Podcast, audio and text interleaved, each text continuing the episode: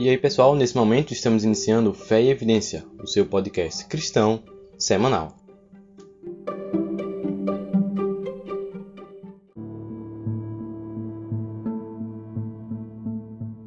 E nesse momento, nós vamos iniciar da melhor maneira possível, ou seja, com oração como de costume.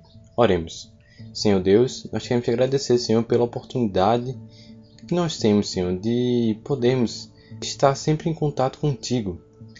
Senhor Deus, esse privilégio de estar em conexão com o céu e conexão com o Criador de todo o universo. Nesse momento, vem estar conduzindo a nossa conversa, Senhor, para que nós possamos falar, Senhor, de acordo com a tua iluminação e que a tua palavra venha a prevalecer. Isso nós te pedimos e te agradecemos. Em nome de Jesus. Amém.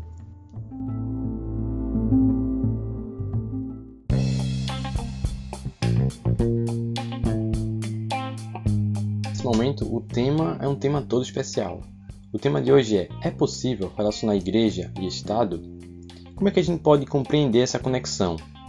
E o podcast de hoje vai ser diferente dos demais. Nesse momento, é, nós vamos ter alguns convidados e nós vamos fazer meio que uma conversa, um bate-papo sobre alguns, algumas coisas relacionadas com esse tema.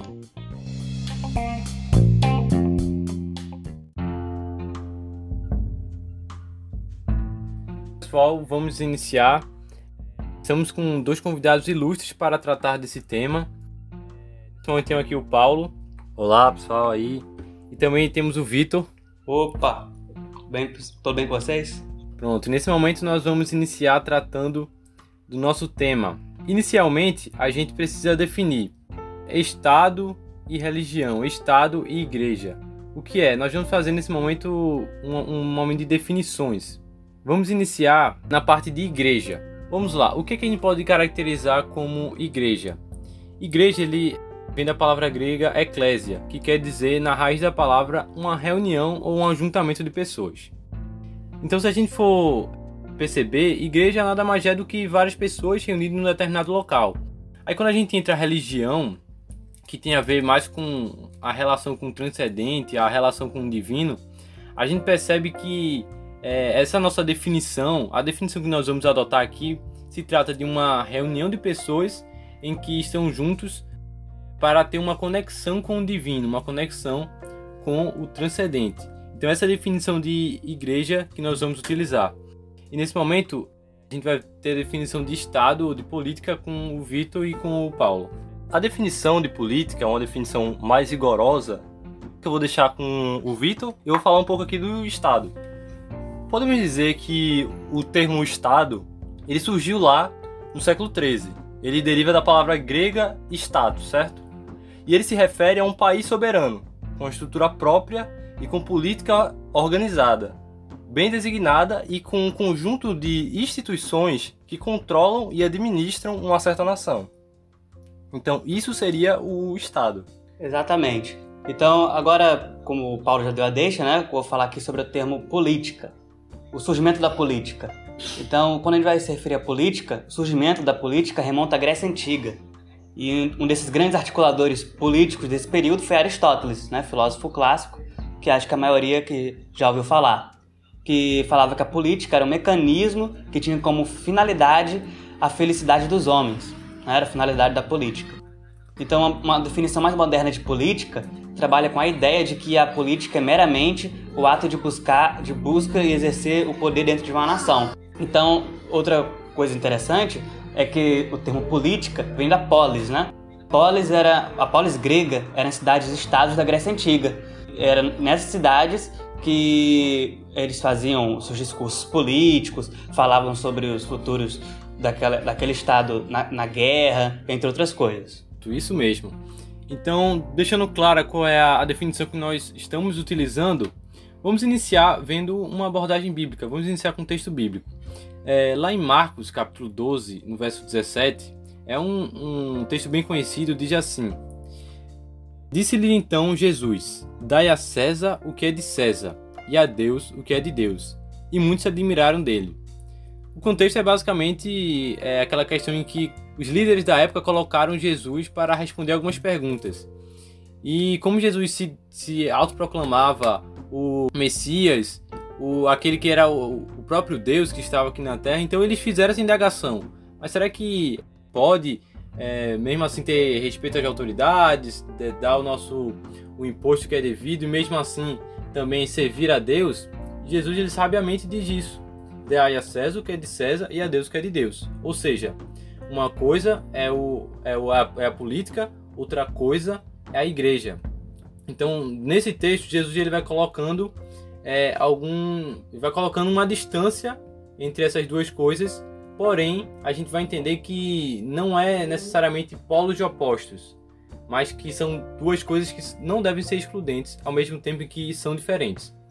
Vocês gostariam de falar também mais alguma coisa nesse sentido? Eu acho que um fato interessante, né, é justamente esse, que Jesus deixa bem claro que temos tanto responsabilidades com o Estado, tanto responsabilidades com a igreja. E que devemos sim, não devemos abrir mão de um em detrimento do outro, né? Nós, como somos seres políticos, temos que participar de decisões políticas do país, mas também não devemos esquecer do, da, do cerne religioso, né?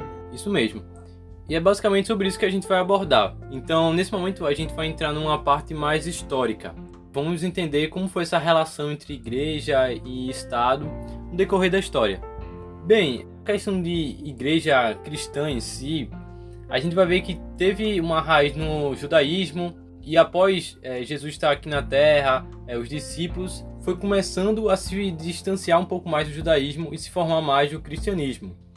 Até que essa religião cristã começou a, ainda no início, começou a sofrer muita perseguição, começou a, a sofrer perseguição principalmente pelo, pelo Império Romano, que era um grande império na época. E chegou um momento em que, quando Constantino ele assumiu o, o governo do Império Romano, a gente vai ver que essa relação, que antes era totalmente oposta, vai começar a se juntar um pouco mais. Então vamos já começar abordando esse tema é, em relação a quando Constantino ele assumiu o Império de Roma. É, se a gente for entrar aqui, tem, um, tem uma citação interessante aqui nesse num texto, num artigo que a gente encontrou. Já deixar aqui a referência, um artigo do Seminário Presbiteriano JMC. Eles eles fizeram uma, essa abordagem em relação à história. a gente pegou alguns trechos aqui e tem um trecho bem interessante. Sim, então a parte que menciona, ele fala assim: Quando Constantino se declarou como cristão, ele expressou a relação que deveria existir doravante entre a igreja e o Estado, dizendo a certos bispos, aspas, Deus vos fez os bispos dos assuntos internos da igreja, e a mim, o bispo, de seus assuntos externos. Então, o que ele estava querendo dizer aqui, o que Constantino quis dizer aqui, é que todos eles, na verdade, tanto o ele representante do Estado, como aqueles líderes religiosos, os bispos, que eram é, representantes da igreja, eram instituídos sim é, por Deus e eram líderes divinos só que com áreas de atuações distintas. Então foi essa ideia que Constantino quis passar. Então a gente consegue perceber com essa colocação de Constantino como era a relação entre igreja e Estado naquela época. Uma coisa interessante desta declaração de Constantino é que ele explicita bem né, que pertence à igreja, por meio dos órgãos é, internos da igreja, escolher os oficiais, regular todos os assuntos que se relacionem à doutrina, né, isso é bem citado aqui no, no artigo, a questão dos cultos públicos, Futuramente a gente vai ver também isso com o Coliseu Romano lá na frente, né? Como era utilizado a, o Estado e a, as forças do Estado em detrimento da, das opiniões religiosas, né?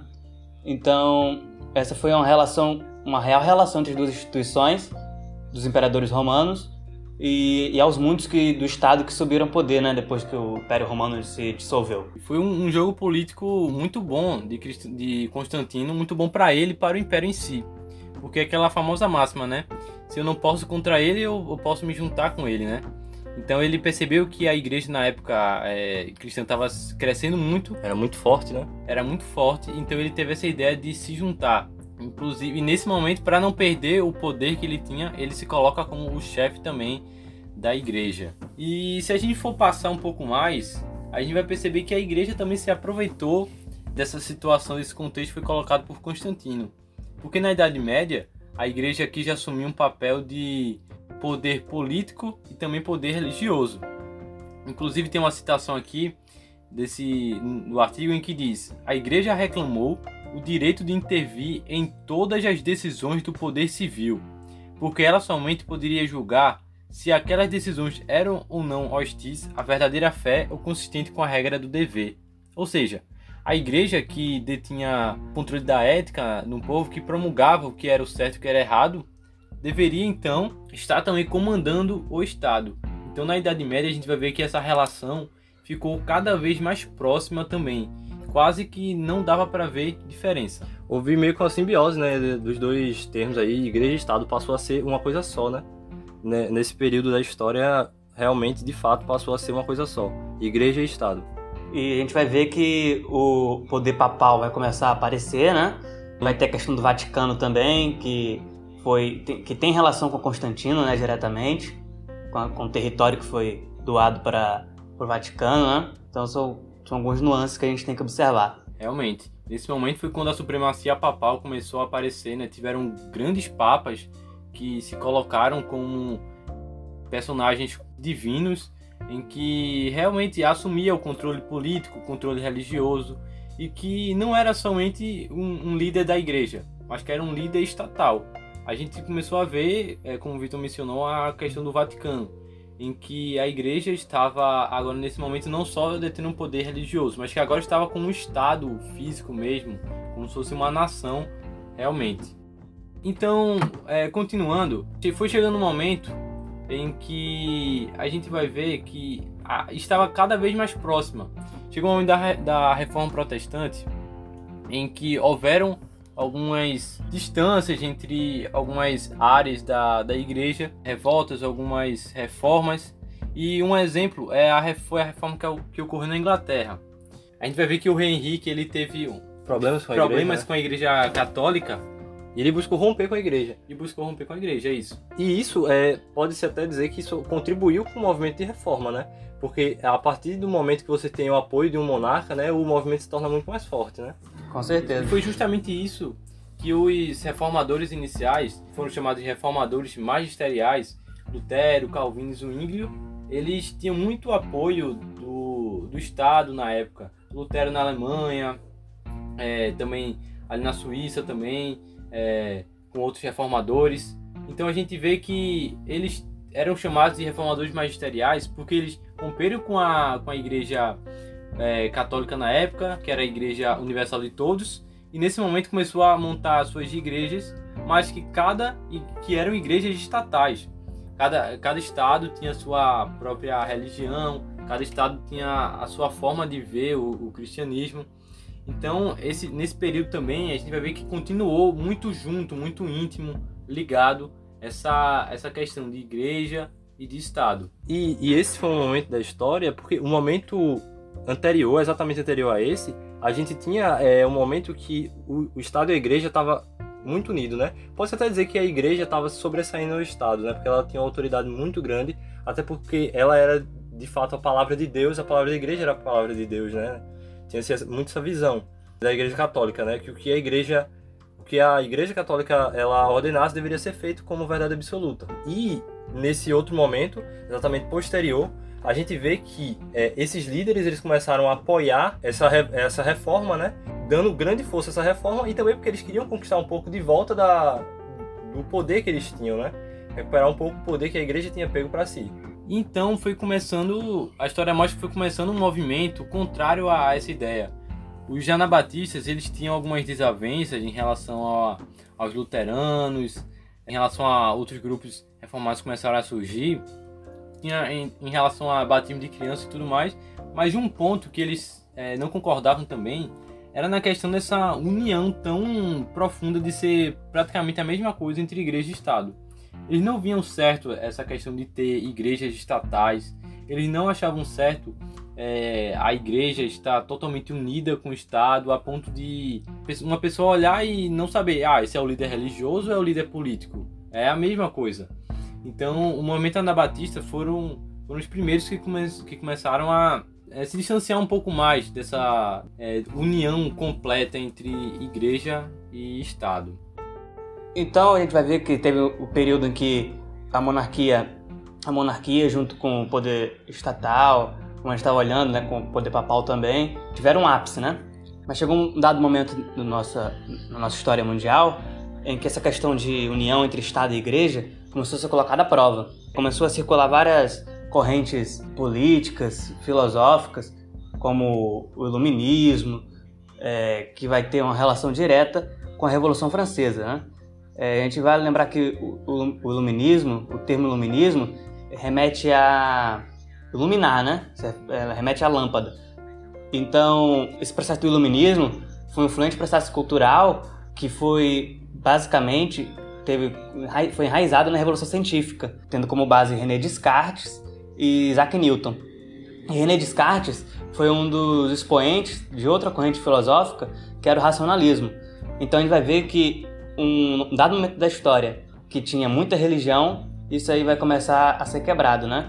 Com as correntes como o racionalismo e o iluminismo, vai, ter, vai começar a usar o uso da razão e eles vão colocar em, em prova essa questão da, da influência que a, que a igreja tinha nos costumes na época, né? É, até porque na época, né, eles tinham muito, é, uma fé meio cega, né, o que podemos chamar de fideísmo, e chegou um ponto crítico, né, e que alguns descartes, né, como tu mencionou, é, começaram a fazer fortes críticas a essa forma de pensar e, e, começou a se desenvolver uma outra forma de pensar que é o racionalismo, né, em que a razão so, se sobressai à fé. Uma coisa interessante é que, segundo o iluminismo, apenas a razão junto com o método científico é, poderiam fornecer as verdades, né, que seriam as bases do progresso do conhecimento. Partindo disso, a gente vai ver, vai ser mais fácil compreender a iniciativa de vários nomes ligados ao movimento iluminista, que é Jean-Jacques Rousseau, Voltaire, Montesquieu, que tiveram, que tem influência muito na, na questão da nossa política atual, a questão da divisão dos três poderes, proposta por Montesquieu, entre diversas correntes a gente vai ver que esses mesmos filósofos tiveram uma, uma influência muito grande na Revolução Francesa, né? E a Revolução Francesa, a gente vai ver que vai contra todos os, os dogmas da igreja, né?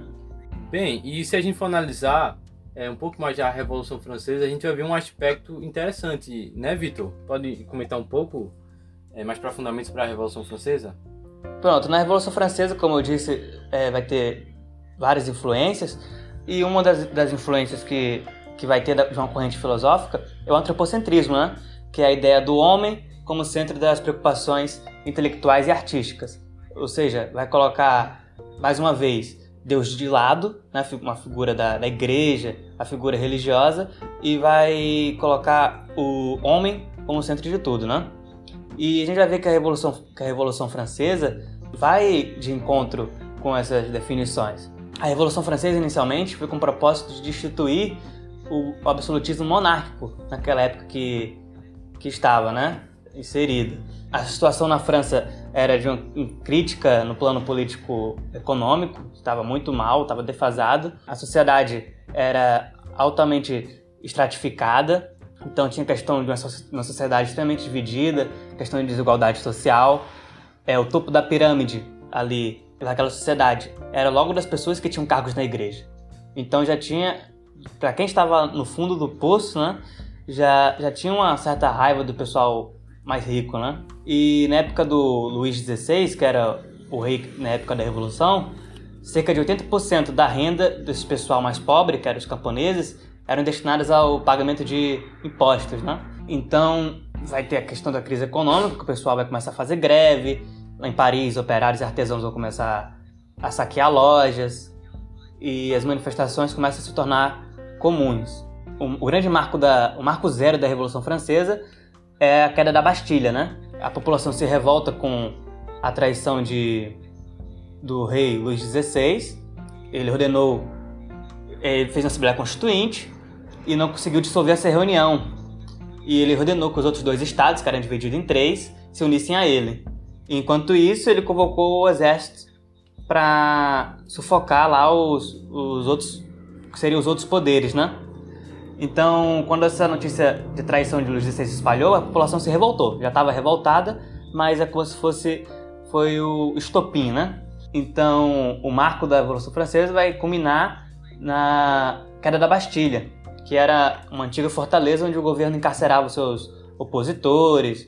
Após longas horas de combate, uma multidão invadiu os arsenais do, do governo e conseguiu fazer com que a Bastilha caísse.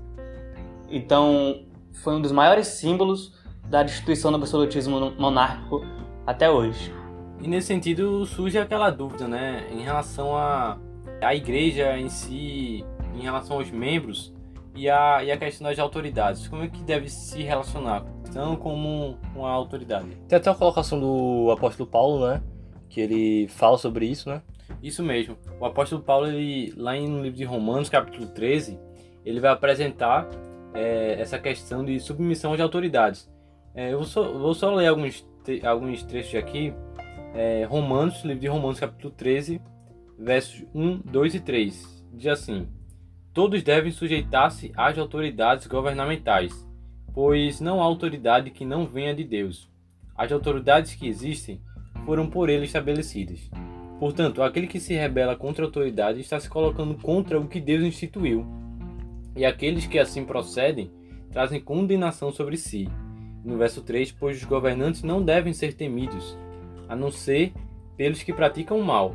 Você quer viver livre do medo da autoridade? Pratique o bem e ela o enaltecerá. O apóstolo Paulo, né, ele fala justamente isso que se, se você tem um líder político é porque houve a permissão de Deus para que aquele, é, esse líder político se instituísse. E de fato você não deve sair, por exemplo, querendo é, o mal do líder do seu governo, querendo que é, aconteça, por exemplo, algo ruim, querendo que o, o, governo acabe, ah, deve dar tudo errado. Não, você não deve buscar isso, até porque você faz parte é, do povo.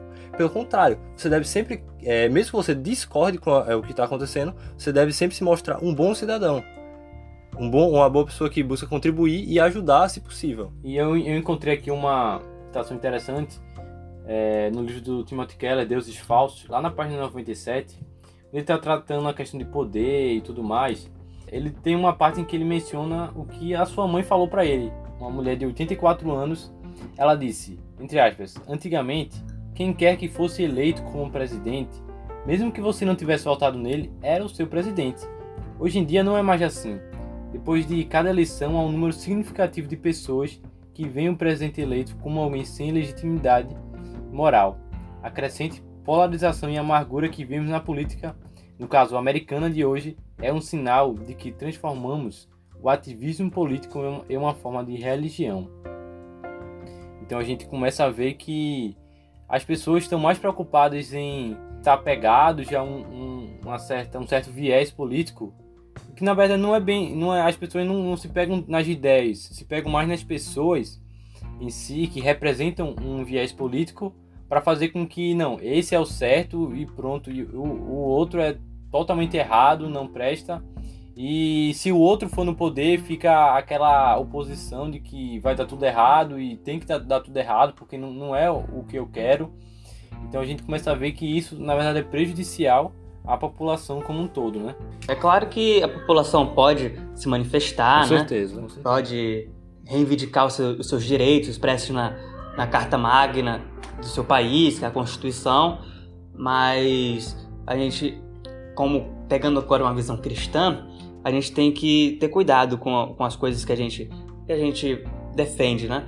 Quando a gente essa questão de Romanos 13, que é citado que você citou aí, é interessante, porque a gente interpretando, a gente pode ver que qualquer movimento revolucionário é avesso ao real significado do cristianismo, né? Então, você não tem como ser cristão e você defender causas revolucionárias, extremamente revolucionárias, né? Vai ser algo que a gente vai que a gente vai ver mais na frente quando a gente for discutir sobre as correntes ideológicas, né? Realmente. Porque assim, uma coisa é eu dizer, não, eu não concordo com isso. Outra coisa é eu me tornar um revolucionário e dizer não, não concordo com isso, mas eu vou fazer com que acabe com, com essa questão e tudo mais, fazendo é, inclusive é, degradação é, na rua, manifestações não pacíficas de, dessa forma. Então a gente vê que na verdade não é isso que Deus ele quer é, de nós como cristãos. É, há formas melhores de você expressar a sua opinião e é, essas outras formas podem até contribuir é, para que você realmente chegue na solução do problema. Vias pacíficas, pra, na minha opinião, é, são é, com certeza são melhores né, do que essas vias que é, pela força bruta você querer o diálogo. Não é dessa forma que a gente consegue o que a gente quer, né? E o melhor exemplo que eu acho é Jesus, porque assim, ele estava lá com, com os judeus e sobre sofrendo a opressão dos romanos. E tinha um grupo zelote que era extremista na época, que queria derrubar o governo romano e tudo mais. Em nenhum momento a gente vê Jesus se juntando com esse grupo. Na verdade, o contrário, Jesus pregando o amor. E, inclusive, ele disse: dá a César o que é de César, Deus que é de Deus, dá o Estado que é do Estado, também a Deus o que é de Deus, nesse, nesse, nesse sentido. Naquele momento, quando Jesus estava sendo levado para para morrer e, e, quando tá lá Pedro e corta a, a orelha do soldado, essa atitude de Pedro foi uma atitude totalmente revolucionária. Mas Jesus ele disse não, foi lá colocou a orelha no lugar para pregar o amor. Isso não quer dizer que Jesus estava totalmente de acordo com o que os romanos eles, eles acreditavam. Os romanos eram uma nação pagã, mas em nenhum momento Jesus ia lá para fazer uma revolução. Na verdade, ele, por meio do amor, ele demonstrou qual era aquilo que, qual era a sua posição, aquilo, aquilo que ele acreditava, aquilo que era o correto. E foi uma das maiores decepções de Judas, né? Isso. Judas, ele achava que Jesus ia vir como um, um, um soldado, queria libertar o povo judeu da, das atrocidades que estavam sofrendo do Império Romano, né? E quando veio Jesus, de forma humilde, fez o que fez, né? E Judas caiu em descrédito com, com Jesus, né? Não só Judas, mas como vários outros que, como você citou, o grupo extremista que havia, né? Que não acreditaram muito que Jesus era o Filho de Deus, porque eles tinham essa visão é, distópica de que Jesus iria como um, um soldado, né? Para libertar o, o seu povo da opressão romana, né?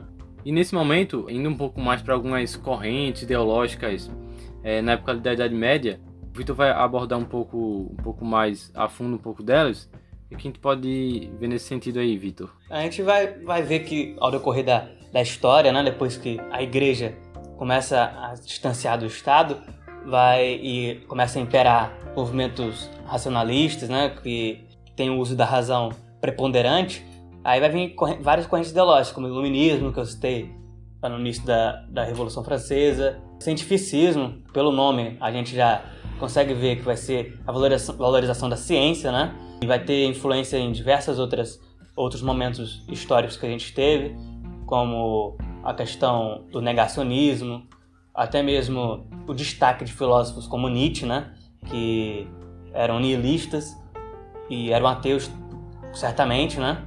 E vários outros filósofos como Hegel, que vão influenciar diretamente uma figura caricata que é o Marx, né?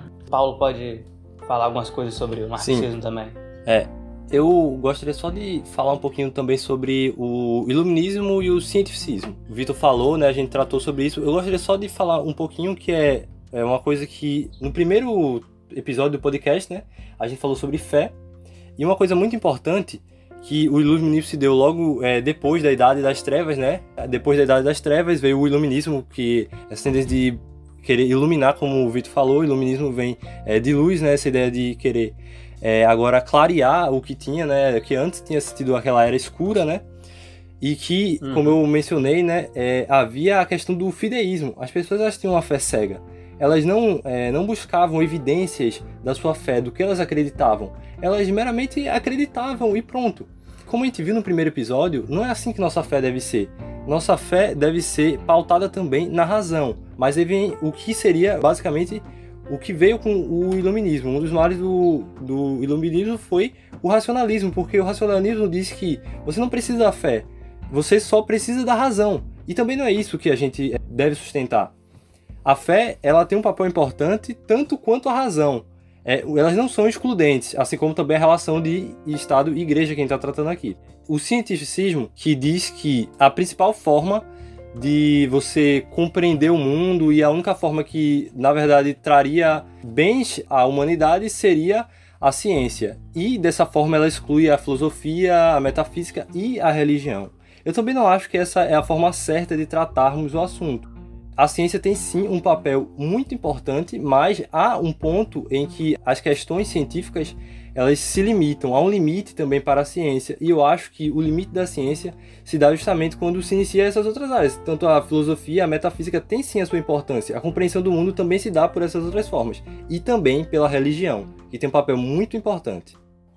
O marxismo se refere a, a sistemas totalitários, e a gente vê que sistemas totalitários, é, dessa forma, nunca foram benéficos no que se diz a relação igreja-estado. Sempre foram sistemas que buscaram oprimir é, a religião, né?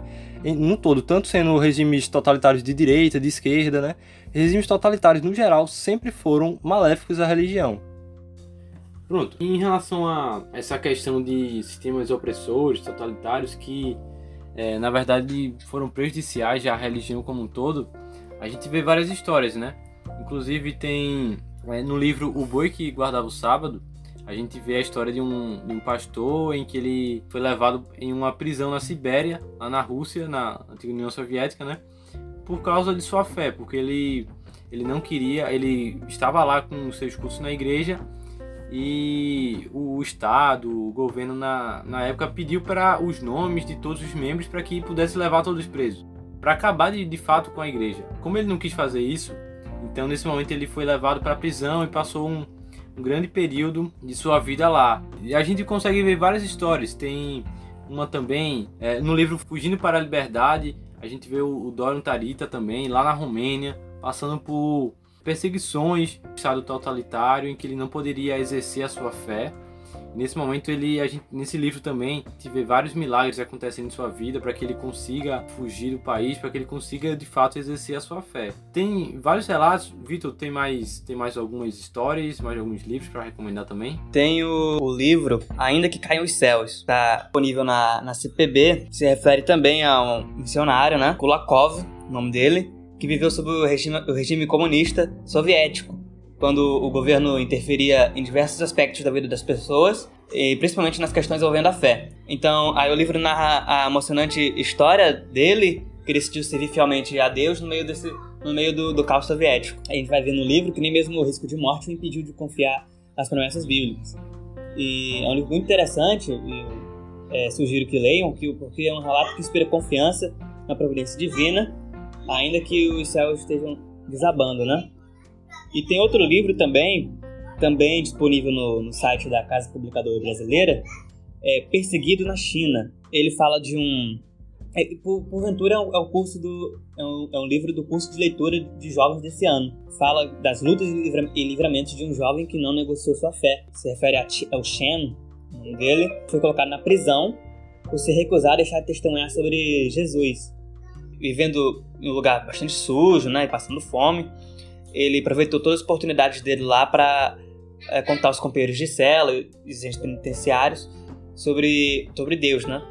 Perseguido na China, ele ilustra o pesadelo e a aprovação que o povo de Deus muitas vezes sofre por causa da fé em Cristo, principalmente em regimes ditatoriais, né? Então, é um livro muito, muito interessante para a gente ver essa questão, essas questões do, da opressão religiosa nesses tipos de regimes, né? Eu lembrei de mais um livro aqui, Vitor, que é também da, da Casa Publicadora Brasileira, que é o Liberdade a Qualquer Preço, que conta a história de dois irmãos gêmeos na antiga Iugoslávia, em que eles estavam querendo exercer também a sua fé e não tinham por causa do, do Estado que os oprimia. Então eles, por meio de situações opostas, um consegue fugir por meio de uma expulsão, o outro consegue fugir de uma outra forma. Então, é, mostra toda, toda a trama, toda a aventura que eles tiveram para poder, para conseguir fugir dos seus países e assim poder viver felizes, é, exercendo normalmente a sua fé. E como você me falou, Vitor, esses livros são interessantes porque mostram que, de fato, governos autoritários em que deixam a religião de lado e que adota somente uma forma de pensamento, a gente vê que traz problemas, traz prejuízos para a população de maneira geral. É muito interessante a gente analisar nesse sentido também. É, de fato, o cristianismo em si sempre foi uma religião que sustentou o pluralismo de ideias, né? É, o próprio Deus, ele criou o ser humano dotado de livre-arbítrio para ter é, a possibilidade de escolher. Então, é, esses sistemas ditatoriais é, e totalitários vão diretamente contra as ideias cristãs. A gente vai ver que, que o marxismo vai ter a questão da, da luta de classes, né? Prezar pela luta de classes, que envolve, envolve quase, todo, quase todo o povo. A maioria das vezes aconteceu que a teoria científica tinha maior importância é, para a ciência.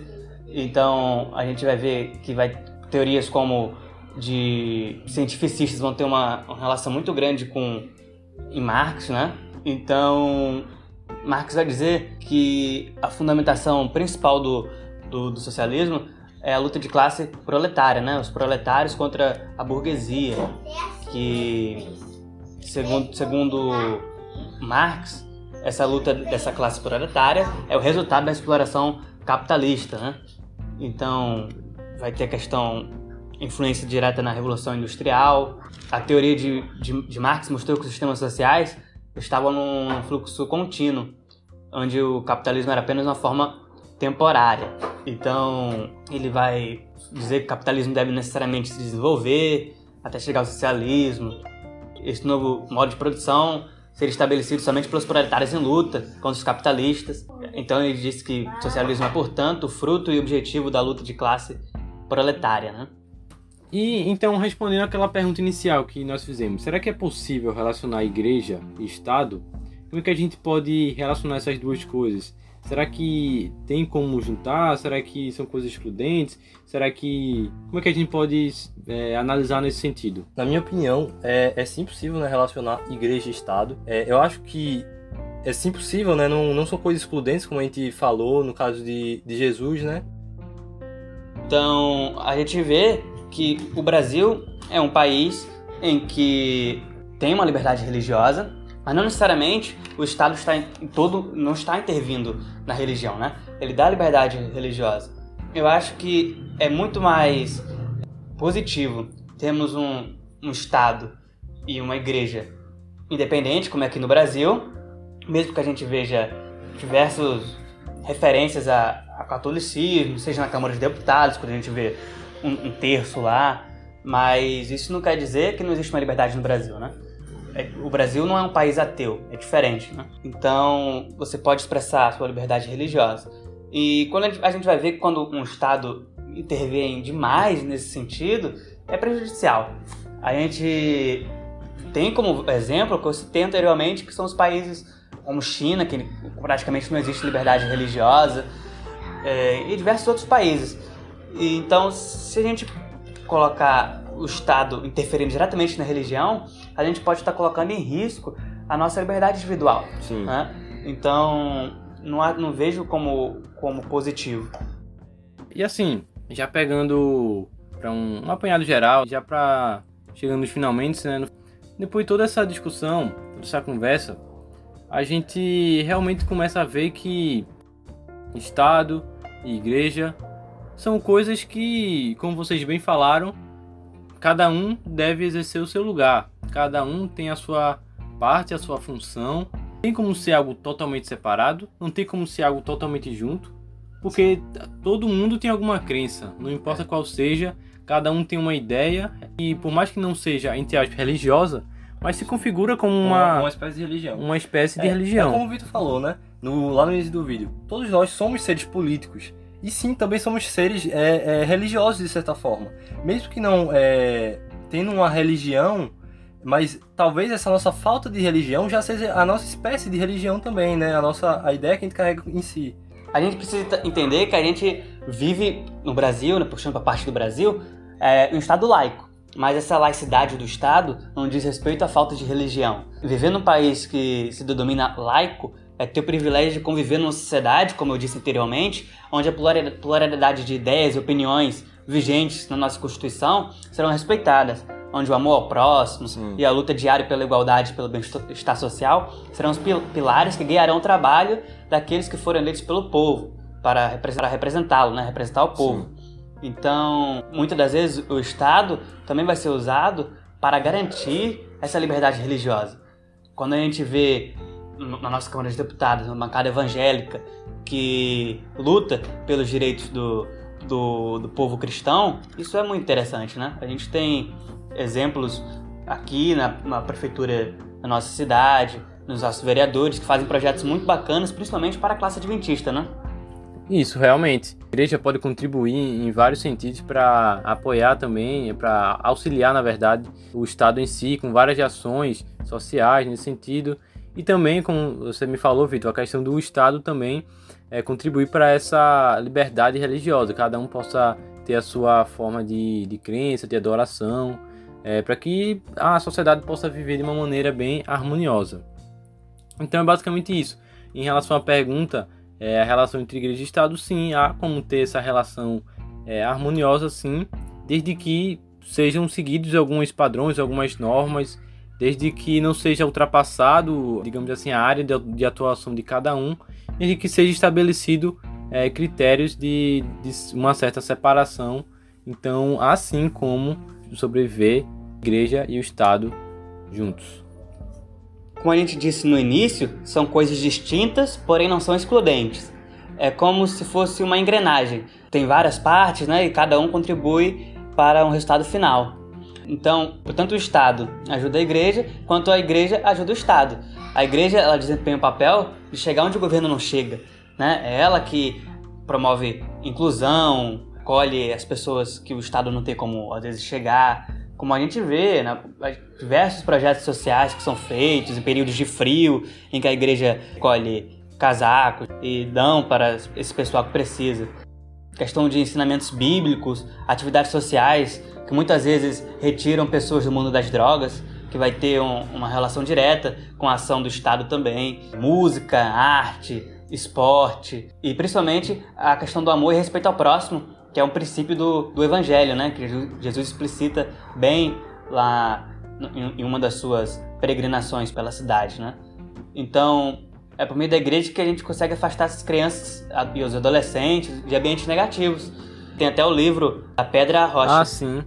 Realmente, o pastor, ele, ele mostra né, como ele pôde vencer, nesse sentido, um vício que ele tinha como a igreja o apoiou, né? Como a igreja fez com que ele se tornasse um cidadão de bem, que isso é bom para o Estado, em que as pessoas possam dar de vida, possam se transformar, e isso é o que a igreja possibilita. Essa mudança de vida para que todos possam conviver de uma maneira melhor.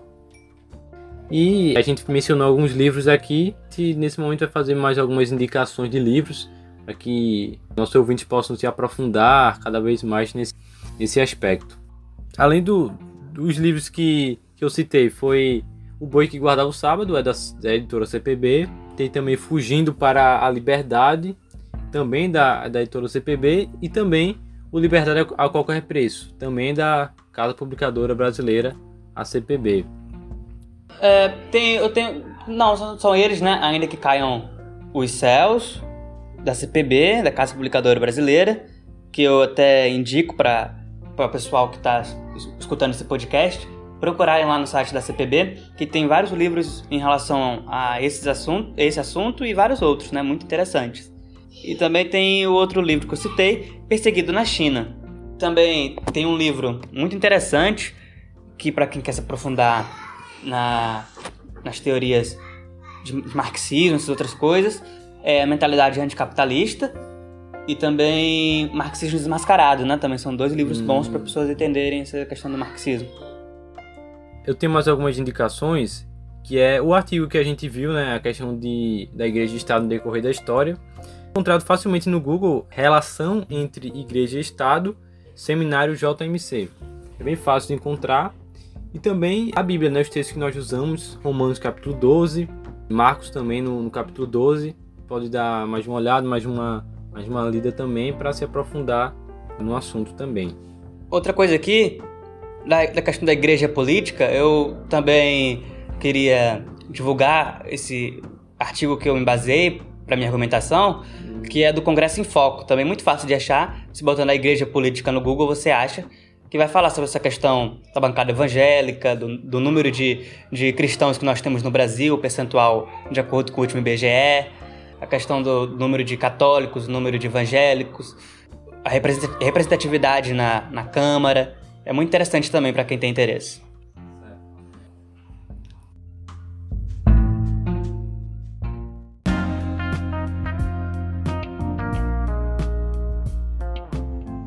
E é isso aí, pessoal. Esse foi mais um episódio do Fé e Evidência.